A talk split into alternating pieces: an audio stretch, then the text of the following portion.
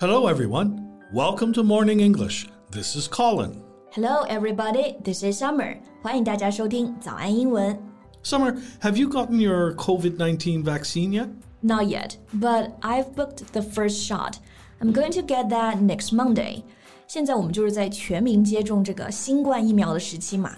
我呢是下周去打第一针，不知道算不算晚啊？ Ah, no, no, no. It's not too late. For me, it's just comforting to see people around me are getting vaccinated against COVID 19. Do you know that now in India, there has been a severe shortage of vaccines? Yeah, I know that. People are really suffering now in India. 现在印度的疫情发展真的是就是令人心痛啊！疫苗也短缺，医院也没有床，也没有氧气， 都还没有生活必需品。They are also lacking in hospital beds, medical oxygen, and other necessities. And the death toll is devastating.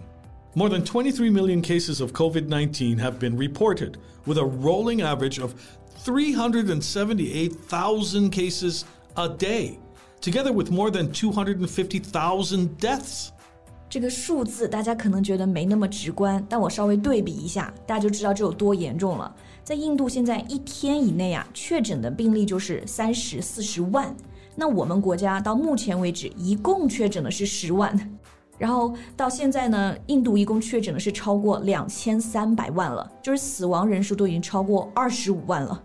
The suffering of people is hard to comprehend.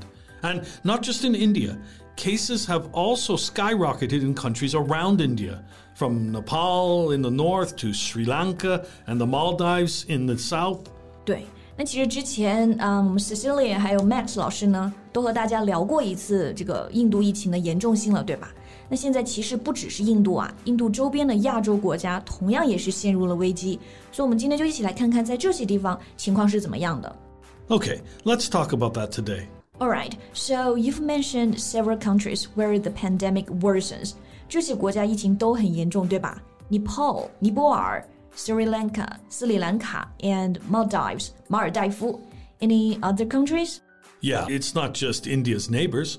Further away in Southeast Asia, infections are also surging in Thailand, uh, Cambodia, and Indonesia. 泰国、柬埔寨和印度尼西亚感染数量都是激增。 那正好这里啊，我们来讲讲如何来描述这种数据的增长。Because I know that many students have trouble describing the trend. We can talk about that. Sure. Uh, and the first good word to use is surge. Something surges means it increases suddenly. Right, surge 就是急速上升、激增这个意思。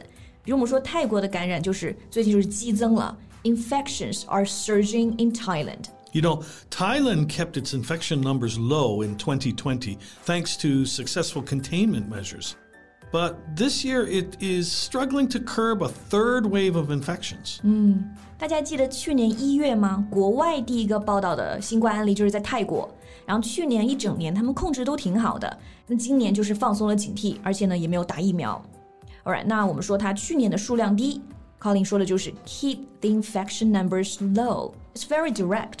Yeah, to keep the numbers low or keep the numbers high, like the US is keeping their infection cases high.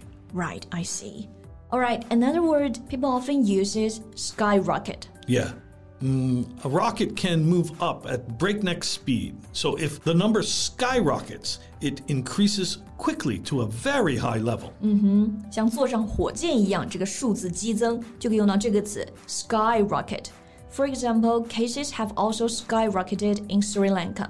Sri Lanka has experienced a steep spike in coronavirus cases since mid April.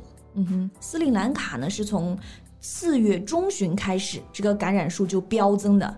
这里又有一种表达方式啊，experience a steep spike。spike 本身意思是尖刺，那个专业跑步那种钉鞋也是有这个 spike。所以如果数据中出现一个 spike，就是猛增的意思了。 A steep spike. Here it is used as a noun. Right, and it can also be used as a verb. In Sri Lanka, infections started to spike soon after a nationwide celebration. General public complacency and slow government action have caused the cases to spike. 这些国家疫情严重啊，两个很重要的原因，一个就是 public complacency，民众的自满，还有这个 slow government action，政府行动也缓慢。 就全国人民一起过了个节，这个感染数量就上来了。Okay, so what would they do? Well, the lockdown has been expanded, the border is sealed, and the president said the only answer to the spiraling outbreak is vaccination. Spiraling outbreak? Well, spiral also means to increase rapidly. People are struggling with the spiraling outbreak. I see. Spiral 就是有螺旋那个意思，spiraling 就是螺旋上升，也是急剧增加。 So they're thinking about rolling out more vaccines to handle the spiraling outbreak. Yeah, the country is pinning its hopes on vaccinations to curb the second wave.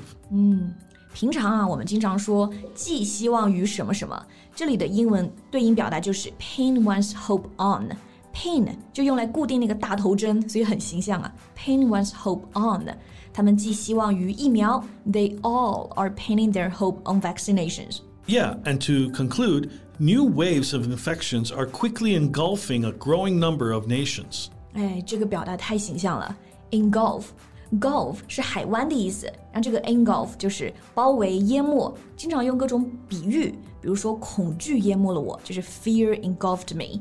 那我们刚刚讲的这么多国家，都是被这个新增的案例给淹没了。New waves of infections are engulfing these countries. And now these variants are running rampant across Asia. So they need to act now and they need to act fast. No doubt. 大家应该也都知道，现在病毒是有变体的，对吧？而且在亚洲是肆虐。The variants are running rampant. Rampant 就是嗯泛滥的、猖獗这个意思。那各个国家啊，我觉得尤其是印度，都需要快速的反应，然后积极呢防控疫情。 After all, this virus has no respect for borders. Right，病毒无国界。也希望这次灾难呢能早日结束。 Thanks for listening, everyone. This is Colin. This is Summer. See you next time. Bye. This podcast is from Morning English. 学口语就来早安英文。